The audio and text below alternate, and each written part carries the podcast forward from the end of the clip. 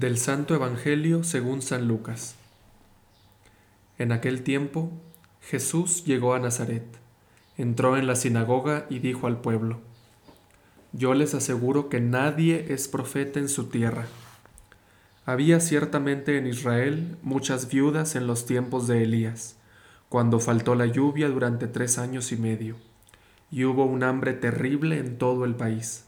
Sin embargo, a ninguna de ellas fue enviado Elías, sino a una viuda que vivía en Sarepta, ciudad de Sidón.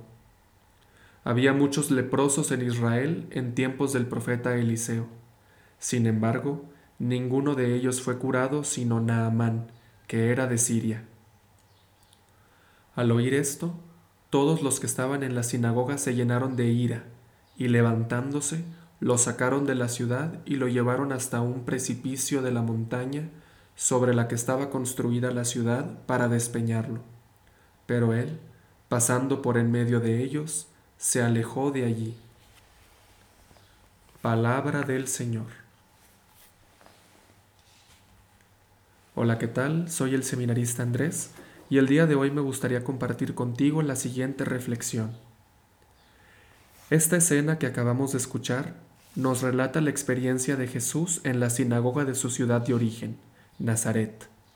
Ahí Jesús rompe paradigmas, pues expande la misión salvadora de Dios a los no judíos, y a través de pasajes de la Escritura les recuerda cómo en el pasado Dios también había actuado a favor de extranjeros, considerados fuera del proyecto de Dios por parte de los judíos, quienes no pocas veces sufrieron.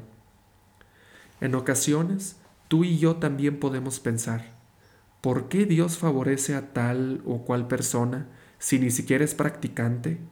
O más aún, si ni siquiera cree en Dios. ¿Por qué a veces personas justas y piadosas sufren tanto y parecieran no ser favorecidas en su vida por parte de Dios? ¿Acaso es Dios injusto o sordo a sus súplicas? Pues bien, ante estas preguntas, difíciles de responder en un principio, el Señor nos da la respuesta. El proyecto de salvación y el amor de Dios son para todos, especialmente para los excluidos, los marginados y los descartados por la sociedad. Y Él, en su misterioso plan de salvación, sabe por qué y para qué en momentos manifiesta con mayor claridad su bendición para con unos y en momentos permite dificultades y adversidades para con otros. De hecho, para el creyente, los problemas en la vida y los momentos de aparente ausencia de parte de Dios, vistos con ojos de fe, son precisamente momentos de prueba, donde debemos pedir a Dios que nos aumente la fe, la esperanza y el amor hacia Él, y nos impulsan a un abandono y confianza total en su divina providencia. Pidámosle a Dios el don de la fe y de la confianza en Él que es nuestro Padre amoroso y providente, por intercesión del Señor San José. San José, en vida, sufrió muchas pruebas y experimentó en carne propia la dificultad, pero supo abandonarse en todo momento al plan de Dios y confiar totalmente en Él.